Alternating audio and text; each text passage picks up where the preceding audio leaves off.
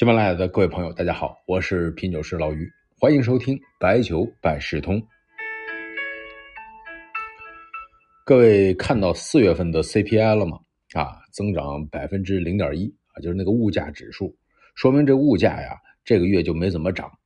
所以，如果你感觉酒的价格没涨，反而大部分下调，哎，这是对的，整个行业都是。食品饮料涨幅不大，但是呢，出行交通上涨明显。就是疫情三年没怎么出来，现在放开了，甭管眼镜，甭管兜里的钱多不多，一定要出来转转。最近老于发现啊，在疫情当中，凤毛麟角的老酒会，最近呢真的是非常多，差不多每个周末好像都有。我印象中，可能这周末是谁？济南啊，下周好像是大同啊，再过两周是威海。最近呢都在举办老酒会，如果要参加老酒会。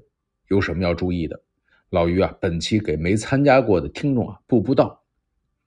以前呢，这老酒会就是一个商品的交流会啊，卖老酒的扎堆儿，喜欢老酒的淘金，这就是最原始的状态。后来呢，主办方开始加入了一些活动，比如说组织晚会、组织拍卖、组织捐赠，搭建一个交流的平台。当然了，最近呢，我还看到有组织在附近的这个旅游资源开展活动的。真的是把商品交流和出行娱乐结合在一起。那天呢，还有一个活动组织者邀请我说：“我说是不是要去讲个座呀？”他说：“不是，能不能给大伙儿说一段酒文化的脱口秀？啊，反正是有利于酒文化传播的，自然都没问题。但是呢，正好跟一个安排冲突了，不然呢，呃，真的可以给他老酒会增加一些趣味。如果您有意向参加老酒会，要做哪些准备呢？我觉得最重要的。”是准备点买酒的费用，那咱干什么去了？主要还是看酒去了。看到心仪的东西，那一定要拿下。我以前讲过我一次，在老酒会上碰到一款一九九八年的红底金字酒标的精品玻璃郎酒盒。说实话，八零年前后的玻璃郎很稀缺啊，但是咱毕竟还见过不少，那是老酒圈的硬通货。但是这个郎酒，咱是真没见过。双语标注，礼盒漂亮。那个时候还没什么鸿运郎、青云郎这种高端产品，所以说呢，用的应该是非常顶级的酒质。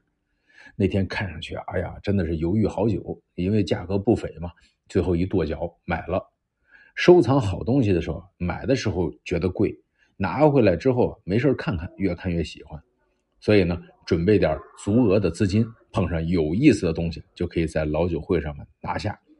当然了，资金准备呢也是有讲头。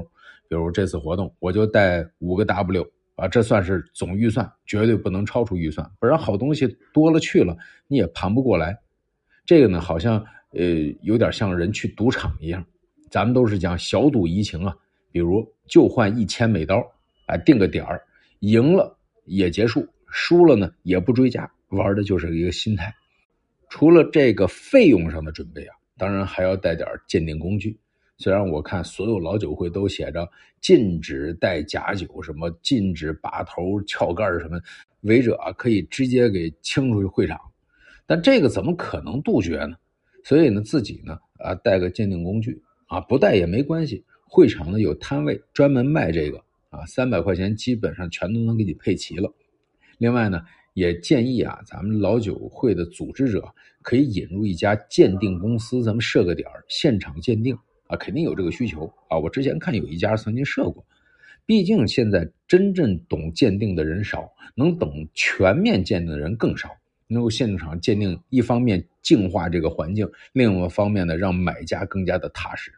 现在老酒会啊，多数还是老酒圈或者是爱好者的小众活动。如果想从小众变大众，解决鉴定问题是非常关键的。还有一个建议是，可以逛两到三遍。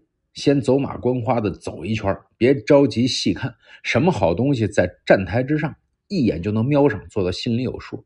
第二遍细致一些，这次呢准备出手了，跟老板多聊聊天盘盘道，问问酒的来源、历史，说说品相之类的。看东西的时候注意古玩行当那些规矩啊，不该说的话别说，别轻易从手递手啊，避免出现不必要的麻烦。如果这一趟能够有所收获。基本上可以收手了。如果资金还富裕的话，那最后一天的半天啊，可以捡捡尾货。毕竟有的老板带来了就不愿带回去，捡个小漏。在老酒会上，基本上大漏现在是没有老酒，到今天基本上没见过的东西啊越来越少。加上这东西本来就是一个工业轻工业商品，不像是一般的古玩字画，品类多元有特殊性，所以呢，别抱有捡大漏的心态。没参加过老酒会的白酒爱好者呢，值得去看一看啊，是一次交流和开眼的机会。但是如果要看一些重器大货，还是要到一些馆藏大家的博物馆里边，这不是老酒会能相比的。收藏这个东西呢，更多的就是个见识。老酒会去几次就了解其中的情况了。有句老话怎么说？酒陈味道纯，人老见识广。本期就到这里。到这里吧。